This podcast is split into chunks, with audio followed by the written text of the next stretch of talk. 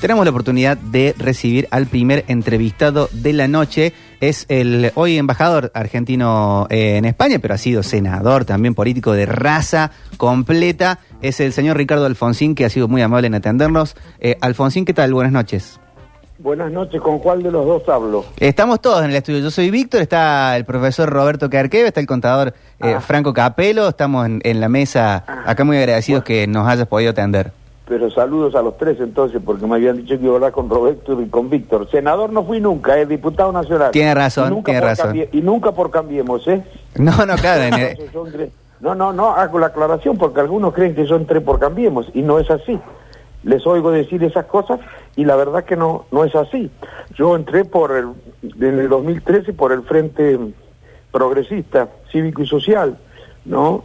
Que componíamos con el, el- con el socialismo, con el GEM, bueno, en fin. Ujú. En el 2017 se venció mi mandato, me ofrecieron renovar el mandato por la provincia de Buenos Aires y dije que no, porque no, no coincidía con muchas de las cosas que se estaban haciendo y con el hecho de que el partido avalara las cosas que se estaban haciendo, que desde el punto de vista de la Unión Cívica Radical no eran las más adecuadas, ¿no? Es, es así la cosa. Perfecta la aclaración. Disculpe si, si estoy equivocado, eh, No. Ricardo. Eh, no, le iba a preguntar sobre su situación de embajador. ¿Usted no pudo viajar a España?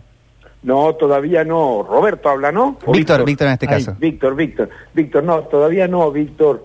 Eh, viajaré si... Bueno, en primer lugar cuando el presidente me dé la voz de aura, ¿no? Ujú. Y creo que eso puede ocurrir la segunda quincena de septiembre. Ajá, perfecto. Bien. Ahora, ahora sí lo, lo saluda Roberto. Los desilusiono. Ustedes creían que estaban hablando con el embajador de España desde Madrid. No, no, No. pensá- no, no le queríamos eh, robar tiempo de sueño en ese caso. No, no, no, tranquilo, tranquilo, Venancio. Y si estaba en España con problemas de español, y hablarle de los problemas de acá tampoco le queríamos arruinar la noche. Así que, pero si está acá. No. Si no le preguntábamos por Todo- Messi. Todo el mundo, no, uy, pobre, bueno, qué sé yo, qué lío allí, ¿no? Mm. Pero todo el mundo está con muchos problemas. A veces me dicen, ¿cómo, cómo, me preguntaban el otro día, ¿qué diría en España cuando llegue si le preguntan cómo está la Argentina? Y yo dije, le diría igual que acá, igual que en Francia, igual que en Italia, igual que en Alemania, igual que en Inglaterra, igual con Estados Unidos, con severísimos problemas económicos y con mucho menos problemas sanitarios que los que tuvieron esos países. Está claro. La grieta en ese Gracias caso está, Dios, ¿no? está, está en, eh, en- en el mundo, Ricardo, ¿verdad? En España ¿Cómo? también. Eh, La grieta ¿La en qué? lo que tiene, la grieta en lo que tiene que ver con lo político, con lo sanitario también. eh, también se vive mucho en. España, en Alemania. Se ven No, casos. pero yo, yo diría que como acá no, acá está mucho más radicalizada la polarización. ¿Ah, ¿eh? sí? Sí, sí, yo creo que sí, salvo algunos países en Europa también, en algún otro país que no quiero mencionar porque después me tengo que encontrar por ahí en España con el embajador de ese Claro, por país. supuesto. Bien. Pero este, acá está mucho más radicalizada. Pareciera que desde la oposición, bueno, creen que por estar en la oposición hay que oponerse incluso a las cosas que están bien, ¿no? Pareciera que, no sé si todo, pero quienes aparecen como máximos dirigentes del partido eh, están más preocupados por, por, por, por el calendario electoral del año 2021 que por contribuir a resolver los problemas de los argentinos. ¿eh? A todos se oponen, esa no es la manera de ejercer la oposición que hemos aprendido nosotros los radicales, la hemos sufrido esa oposición irresponsable y no debemos hacérsela sufrir a nadie. Ricardo, eh, ahora sí le habla, le habla Roberto y, y aparte de agradecerle y el gusto que es tenerlo, eh, le quería contar que el, el jueves pasado habíamos estado hablando con, con Eduardo Valdés eh, y, y hablándole Ah. com- como una persona de experiencia, ¿no? A ver si, Sí. eh, si él, estas cuestiones de, de la agresividad que hay en la pelea, porque no hay un, un- una oposición donde haya uno, está fragmentada, pero desde los medios eh, de repente semana a semana va cambiando el tema por el cual eh, está el de- se va desgastando, ¿no? Y parece que a veces unos meses de gobierno fueran como varios años. Eh, Sí, claro. Exactamente, Eh. como dice usted, porque ha sido muy dura. A mí me hace acordar, ¿saben a qué? Y lo hablábamos el otro día con Dante Rossi, también con Jorge Ujú. Sapia, que son dos dirigentes de la Unión Cívica Radical con los que compartimos y tenemos diferencias grandes por las cosas que está haciendo el partido. Claro. No quiere decir que en todos tengamos que coincidir, ¿eh? Porque no quiero comprometerlos, pero este, a mí me hace acordar a lo que le pasaba a Raúl Alfonsín en la transición democrática. Claro. Eh, sufrió una gran incomprensión por parte de la oposición y no solamente me refiero a los partidos políticos, porque la oposición incluye otra serie de actores, todos aquellos que están en desacuerdo con las políticas que se pretenden aplicar desde el gobierno, ¿no? Bueno, sufrió entonces, yo decía, en aquella transición Alfonsín una gran incomprensión acerca de la gravedad de los problemas que había que afectar y todos estaban preocupados más que nada por eh, recuperar posiciones electorales. Me da la impresión de que eh, todavía no han podido procesar adecuadamente en Cambiemos la derrota electoral de octubre y están obsesionados por la idea de recuperarse ante la sociedad lo antes posible. Eso no es eh, lo que nos conviene a todos los argentinos. Quiero decir que ese tipo de actitud no es la más conveniente para el país. Eh, antes que especulaciones electorales hay que poner este, todo el énfasis en tratar de contribuir a resolver los problemas, ¿no? ¿Cómo, en, en- ¿Cómo le cayó, me imagino, la, la respuesta, pero qué fue la primera reflexión que le vino cuando escuchó lo de Eduardo Dualde, que creo que hasta lo debe conocer usted personalmente y tener Sí, trato hombre. Flu- Sí, fluido? hombre, pobre, bueno, hoy ha tenido un reconocimiento, ha di- dicho algo que me, Sí. me pe- da mucha pena. Hoy se desdijo. Ujú. Sí, no, pero dijo que había sufrido, no sé, no quiero repetirlo yo, pero como que podría haber tenido una actitud eh, propia de quien se descuelga de la realidad, dijo, no Ah, sé. ah, Habló algo, habló, bueno, no sé, no quiero De una repetirlo, leí, leí la noticia, ujú.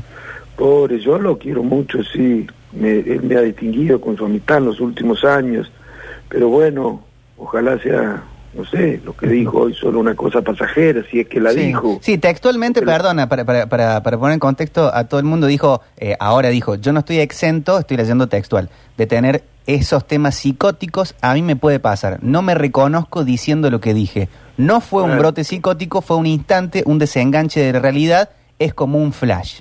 Apa. Eso textual dijo. Bueno, pobre, pobre, Ujú. pobre. Bueno, bueno, bueno, bueno, yo mi, mi, este, yo siempre cuando, cuando me preguntaron estos días por él, dije, bueno, sin perjuicio del afecto que siento y, y, y además de- del hecho de que descuento de que no tuvo mala intención, me parece que, que no analiza la realidad objetivamente porque, a ver, cuando se producían golpes de Estado era porque se daban simultáneamente dos condiciones. Se daban a la vez, por un lado, Fuerzas Armadas que no estaban comprometidas con la democracia, que estaban formadas en otra escuela, y una sociedad que tampoco tenía demasiados eh, compromisos con la democracia, ¿no? Bueno, estos dos elementos hacían que explicaban la existencia recurrente de golpes de Estado. Hoy estas cosas no existen. Ni las Fuerzas Armadas ni la sociedad son las mismas. La sociedad no mm, sabe que nada hay más cruel, más perverso, más intrínsecamente cruel y perverso que una dictadura, ¿no? De manera que no existen riesgos de que ocurran estas cosas. Pueden ocurrir otras, ¿eh? Está y que hay y que hay minorías destituyentes que pretenden eh, generar crisis de gobernabilidad y que eh, bueno hacen descripciones del gobierno eh, o caracterizaciones del gobierno que nada tienen que ver con la realidad con el solo propósito de desacreditarlo. Eso sí es cierto se lo puede apreciar eh, con frecuencia en, en- en los medios de comunicación no las cosas que dicen algunos dirigentes y algunos empresarios y algunos eh, periodistas también. ¿No? La verdad que no, eh, no estamos viviendo un momento de la historia en el que nos podamos sentir orgullosos por la madurez política, ¿no? Eh, ¿le, le suena Elon Musk? ¿Cómo? Elon Musk. Él, eh, para, Elon Musk es un empresario, dueño de una No, empresa. no, de, no lo conozco, no, no, no. Mire. Elon Musk. Sí, le- eh, se escribe Elon Musk, M-U-S-K. Eh, le digo, ¿cómo, ¿cómo ha cambiado lo de los golpes? Elon Musk. Ah, el de, el de Tesla. Exactamente. Tesla, Sí, sí, sí, para, sí. Para, para los oyentes les cuento, Tesla es la empresa que fabrica autos eléctricos Sí, y que, autos eléctricos, sí. y que ¿Y qué dijo? eh, dijo, le contestó en Twitter a Evo Morales que si hacía falta le iba a hacer un golpe donde estuviera, no lo, no lo negó, eh, asumiendo que él había estado fogoneando el golpe de Estado de Bolivia eh, y con eso se queda con la reserva de litio más importante del mundo que llevó a Tesla a ser la tercera empresa a nivel mundial. O sea, eh, los golpes de Estado hoy los dan las empresas y, y, y ya se asume que no va a haber elecciones en Bolivia hasta que no termine de cerrar el tema del litio Tesla. Entonces empieza a haber una cuestión del mercado y no de los militares. No es nueva, a Alfonsín le pasó algo parecido. Ajá. Hoy los, las, la, los, los actores económicos, eh, depende de cada país, ¿no? Sí. Los más importantes, eh, los actores financieros, pueden desestabilizar los gobiernos, claro, pueden tomar decisiones que generan mucho costo social y el costo social naturalmente se traduce en costo político, que lo pagan los gobiernos y lo capitalizan la oposición, pero eso es bastante común, uh -huh. este, bastante frecuente, eh, ha ocurrido en los últimos años, incluso en países que no tienen tradiciones este, golpistas, ¿no? Uh -huh. Pero bueno, claro, por eso la democracia tiene que... Bien, la mejor defensa de la democracia es la conciencia ciudadana acerca de que um, hay actores que creen que los estados deben eh, gestionar teniendo en cuenta sus intereses. Si no tienen en cuenta sus intereses, no son democráticos. Y si no son democráticos, se los puede desestabilizar. No a la manera tradicional de América Latina, sino generando problemas de gobernabilidad que transforman, eh, bueno, que, des, que van delegitimando los, los gobiernos y se traducen finalmente en climas de, de cambio por parte de la sociedad, no en, en reclamos de cambio, digo, por parte de la sociedad. Pero bueno, necesitamos por eso este, actuar con mucha conciencia acerca de la importancia que tiene la formación de la opinión pública en política. Uh -huh. Es muy importante, es esencialmente un tema político la formación de la opinión pública y cada vez los partidos políticos, los democráticos tienen menos chances de disputar en condiciones de igualdad con otras instancias la formación de opinión pública. Pero esto parece muy abstracto seguramente a la gente, si está escuchando, le dirá, ¿y este de qué habla? ¿Qué tiene que ver con el hecho de que yo este, tengo problemas con la inflación no, me alcan no alcanzo a pagar los, alquileres? Y tiene razón, ¿no? En, en preocuparse por esas cosas, pero lo que estamos hablando tiene mucho que ver con los problemas que padecen sectores de la clase media, sectores del trabajo.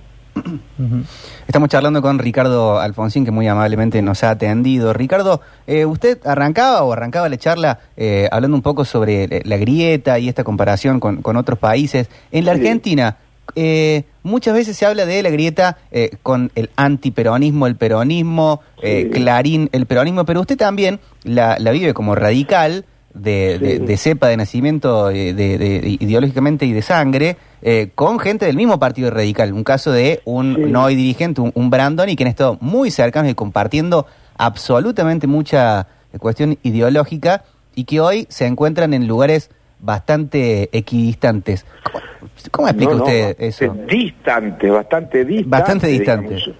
sí sí perdón este se me, se me... hola ¿sí me escuchan? sí perfectamente bastante distante. No, no, sí, yo tengo, bueno, lo lamento, yo lo quiero mucho, Luis, pero no coincido con, en nada con él. Eh, y por otro lado, eso de que hay antiperonismo hay que relativizarlo un poco, ¿no? Porque hay mucho peronista en Cambiemos. Le diría que la mayoría son o peronistas o radicales. ¿Eh? Fueron peronistas, siguen diciéndose peronistas, y los otros son radicales en su gran mayoría. Eh, yo creo que lo que hay es una derecha muy poco comprometida con el respeto a la voluntad mayoritaria de los ciudadanos. Creen que si gana un gobierno las elecciones eh, que no es el que ellos han elegido, ese gobierno debe aplicar las políticas que ellos quieren.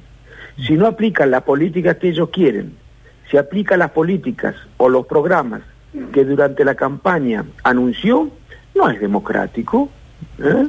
no es democrático. El gobierno pareciera como que se ha producido una um, alteración en, en en el funcionamiento normal de la política. Ahora, el oficialismo tiene que hacer lo que la oposición quiere. Casi, casi conviene perder las elecciones en la Argentina ahora, a juzgar por lo que dicen algunos en estos momentos en el debate público, ¿no? Ricardo, ¿qué tal? Franco lo saluda, buenas noches. ¿Cómo le va, Franco? ¿Qué dice? Era el único que faltaba hablar, por eso me, me meto ahora y si a usted le parece bien vamos a cambiar un ¿Y poquito. usted, ¿Y usted con ese nombre? ¿Qué le parece mi nombre? ¿Por qué ese nombre? Franco ¿Será Capelo. Ese es Ah, mi nombre. ah, Ah, no, qué está bien. Mi nombre de pila, me, me- empecé por ahí. No, Me no, gustaría- no, es una broma, una broma. Ah, bien, bien. Me gustaría... el tema de España. Ah, ya estamos... A eso, a eso apuntabas, claro, está bien. ver si era en homenaje, no. No, no, no, no, es mi nombre de pila. Ricardo, le quiero preguntar justamente por eso. No, ya lo sé, si no, no lo elige. Pero No, por eso, porque era nombre estila. Está bien. Eh, ¿Cómo imagina usted su, su próxima Es un función? chiste de mal sí, gusto. sí. No, no, no, está bien. ¿Cómo imagina usted su próxima función en España? ¿Cómo, ¿Cómo imagina vinculando ese país con Argentina? ¿Cuáles son sus expectativas? ¿Le gustaría contarnos eso? Sí, cómo no. Bueno, mire, España ofrece eh, posibilidades importantes para la Argentina. No solamente posibilidades importantes en las relaciones que puedan existir comerciales y económicas con España, sino que también España es una puerta de ingreso importante a la Unión Europea. Desde luego que cada uno de los embajadores en sus países y el embajador en la Unión Europea se tienen que tratar, tienen que tratar de trabajar para potenciar las posibilidades que la Unión Europea produce, eh, representa para Argentina. Pero dense cuenta ustedes que el canciller de la Unión Europea, el ministro de Relaciones Exteriores de la Unión Europea es español, es José Borrell, es catalán, es del Partido Socialista. Bueno, de manera que vamos a tener la posibilidad de conversar mucho, tanto como me lo pida el canciller, con José Borrell, y en la medida en que él pueda, sobre la, la bueno, las cosas que podemos hacer desde Argentina para potenciar las posibilidades económicas y comerciales que ofrece España y la Unión Europea, ¿no? España es el segundo inversor, eh, eh, en- en la- el segundo país en inversión externa directa en la Argentina. Muchos no saben eso, creen que, bueno, que simplemente están las empresas telefónicas, pero es el segundo país en inversión este, externa directa y también con el tema de Malvinas puede ser un ha sido históricamente un aliado muy importante. Ahora después del Brexit esas posibilidades también pueden ser mayores todavía, ¿no? Ellos tienen el problema de Gibraltar. Tenemos algunas cuestiones relativas a la pesca, que es una economía muy importante nuestra, ¿eh? que tenemos que discutir mucho porque, bueno, allí hay barcos que están pescando en la zona de Malvinas, ¿no? Bueno, y después tenemos que tratar de potenciar nuestras exportaciones y y además diversificarla, porque básicamente, como ocurre con, con todos los países del mundo, exportamos alimentos, materias primas o materias primas con muy poco valor agregado. Y la, desde mi punto de vista, la Argentina, si quiere efectivamente resolver sus problemas, eh, tiene que enriquecer su, su estructura productiva. No alcanza con ser un país básicamente productor de materias primas. Bueno, y esta es una discusión antigua, espero que se pueda saldar. Pero bueno, hay que hacer en materia de, de- de seguridad, también tenemos relaciones muy importantes, en materia de, de- de cultural tenemos relaciones muy importantes que hay que tratar de potenciar, ¿no? Ricardo, no, no, no, no vaya a tomarlo como un encargo, ¿no? Pero usted No. sabe que este ¿Qué en- quiere? ¿Qué quiere? ¿Venirse no, a la embajada? me no, no, no, pero en términos de servicio, no me lo diga dos veces, pero este, en términos de servicio, la exportación Sí. de servicios a, a España, eh, sobre todo los, los- con agregado de valor, como son todas las empresas tecnológicas eh, y, y el cantidad de profesionales que tenemos y no tener la barrera Sí. del lenguaje, eh, Sí. es muy fácil, sería acercar a España desde un lugar. Y lo otro que tenemos para desarrollar y que se ha desarrollado bastante son los convenios universitarios que, siendo usted un Sí, tipo de la educación, es como También un gran puente. Estamos ¿no? trabajando en eso.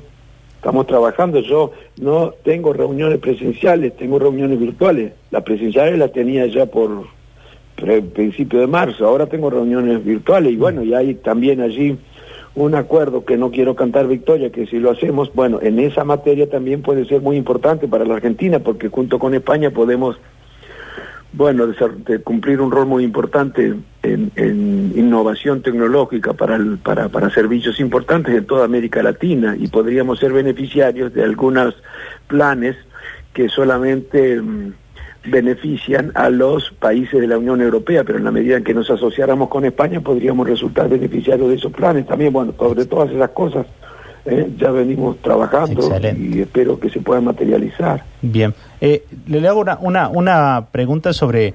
eh, usted habló y si de... necesitan de algo para Córdoba a disposición, muchachos, para las para las instituciones públicas, ¿eh? para las instituciones de gobierno. ¿Ustedes son de Córdoba capital o de, de Córdoba Capital, docente Ah, universitario de... ¿De cómo? Docente universitario. Usted... Ah, qué bien. ¿Docentes de qué? De, yo soy de Administración de Empresas, de la Universidad Nacional Qué de bueno, Córdoba qué y de la bueno. Católica de Córdoba. Qué bueno, qué bueno, qué Así bueno, que, no sabía. no eh, sabía este que programa dijiste. ¿Y ta- ¿Por qué hacen el programa? Eh, eh, ¿Porque son periodistas además? No, porque el que lo presentó es Víctor Emanuel Brizuela, nieto del gran Víctor Brizuela, el, Sí. periodista deportivo. Y, Sí, claro. Y él estaba haciendo un curso y yo estaba, me vio dando clase en la facultad y se le ocurrió que podía tener un programa de radio y hace cinco años, este, aparte de tener una consultora eh, que entrena equipos de venta y trabajo en consultoría y dar clases, Qué tengo este programa de radio que me permite hablar con gente como usted y, y- y Pero decir, Qué bueno, yo, so- yo también hacía radio. ¿sí? Sí, hice radio durante seis meses en Buenos Aires, todos los días, dos horas, en Radio Belgrano, creo que era, y después en Radio Cooperativa los viernes. Y después hice radio en mi pueblo, e hice radio en una radio por internet acá. Mire, También. justamente en los 100 años de radio, hoy se cumplen 100 años de la radio argentina y estamos hablando, y me preguntaban a mí qué me había gustado de la radio, yo decía, la pasión que tiene la gente que hace radio. Ah, ese es maravilloso. Además, quiere que le diga una cosa. Sí, Si yo volviera a tener 18 años, creo que estudiaría periodismo o ciencia de la comunicación y en lugar de hacer política eh, como en términos convencionales, digamos, haría política por los medios, porque yo creo que todo es político. Soy de los que piensan eso, ¿no? Todo es político, porque político es lo que tiene que ver con la organización de la polis, que es la sociedad. Y bueno, y a pucha, sí es importante poder influir en el pensamiento de la gente, no tratar de influir o tratar de brindar elementos para que la gente tome decisiones de lo, que sean las más racionales posibles. Yo creo que, se, que desde los medios se puede realizar una tarea importantísima en ese sentido eh, eh, como actores en el debate público. Que la desarrollen es otra cosa, ¿no? Es una cosa distinta. Hay algunos que sí, otros que no. Mira. Eh, eh, le, le comentaba que justo antes de presentarlo a usted, habíamos leído una gacetilla donde el doctor Jorge Sapia da mañana una conferencia sobre teletrabajo eh, eh, y, Oh, bueno. y yo le decía, eh, se ¿Y va no a ir, ¿no? A veces no. ¿Cómo? ¿No lo llaman a veces a Jorge Sapia y a Dante Rossi. A, a Jorge Sapia lo tendríamos que hablar porque, este, es- aparte de saber mucho, es una persona muy cercana en la forma en que baja contenido. Son, son esos. Bueno, y llámenlo también a Dante Rossi, porque miren yo que estoy poniéndome de productor del programa. pero, Claro. pero, por favor, faltaba más. Oiga, Y- y- yo soy solidario con los con los que piensan igual. Bueno, y este creo que es un hombre que tiene posiciones muy autónomas y muy valientes, porque hay que estar en un partido político y nadar contra la corriente, pero contra una corriente muy fuerte. además, Fuerte. ¿eh? Y- no es fácil. de eso le ¿Eh? quería preguntar. ¿No siente que si se va, eh, eh, va a desaparecer su peso político? No, eso no sería lo importante. A mí me preocupa que desaparezca el peso político de la Unión Cívica Radical porque sufra alguna desnaturalización que nos aleje de los sectores populares. Eso es lo que me preocupa. Mm. Mi peso político no, no- no tiene demasiada importancia. Yo puedo seguir trabajando por estas ideas de mil maneras. De hecho, no acepté ser diputado, no sé si les dije, en el 2017, no acepté, no quise renovar el mandato, tampoco quise renovar en el 2019 y en el 2017, como no aceptaba ser diputado, me ofrecieron una embajada también, por supuesto dije que no. Claro. ¿eh? Lo importante para mí son las ideas, yo no me erotizo con las candidaturas o con las listas, me erotizan las ideas, en serio. ¿eh? Las luchas difíciles además, si son fáciles, ¿para qué participar, no? Clarísimo. Ricardo, le agradecemos muchísimo su tiempo No, y la chicos, charla. ¿Ustedes qué edad tienen? Perdónenme, mire yo qué, qué preguntas le hago. Yo, ¿Ustedes Víctor, tengo tienen? 36. Acá Ah, está Franco, que ¿no es es? más o menos de mi misma edad. Yo tengo, yo soy Franco, tengo 38. Y yo le gano, Eso, yo una- le gano cri- de mano. Unas criaturas, muchachos, unas criaturas. muchachos. 45. Pero, los, ¿quién? Ey, no se asuste, 45 yo, Roberto No, Kerkeve. no, ojalá, no tienen derecho a ser jóvenes, muchachos. Bueno, bueno, un abrazo muy grande. Un abrazo grande, Gracias, Ricardo. gracias.